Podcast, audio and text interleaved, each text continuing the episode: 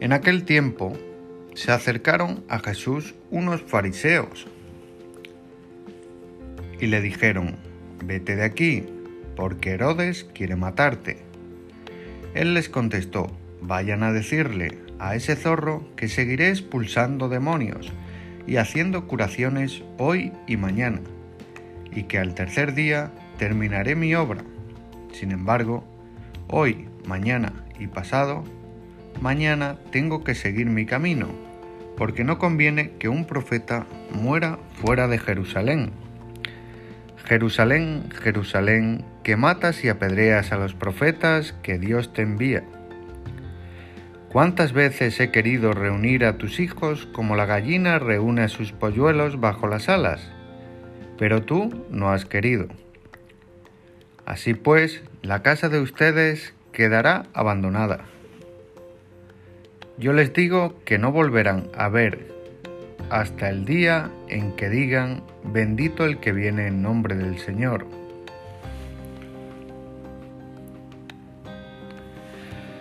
Una pequeña meditación de un gran santo contemporáneo, San José María, nos puede ayudar en Amigos de Dios, en el último párrafo, el punto 127, tras los pasos del Señor.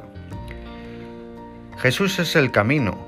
Él ha dejado sobre este mundo las huellas limpias de sus pasos, señales indelebles que ni el desgaste de los años ni la perfidia del enemigo han logrado borrar Cuánto me gusta recordarlo, Jesucristo, el mismo que fue ayer para los apóstoles y las gentes que le buscaban, vive hoy para nosotros y vivirá por los siglos.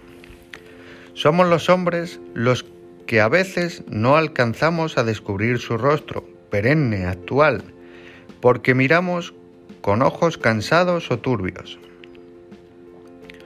Ahora, al comenzar este rato oración, pídele como aquel ciego del Evangelio, domine ut videan, Señor que vea, que se llene mi inteligencia de luz y penetre la palabra de Cristo en mi mente, que arraigue en mi alma su vida para que transforme cara a la gloria eterna.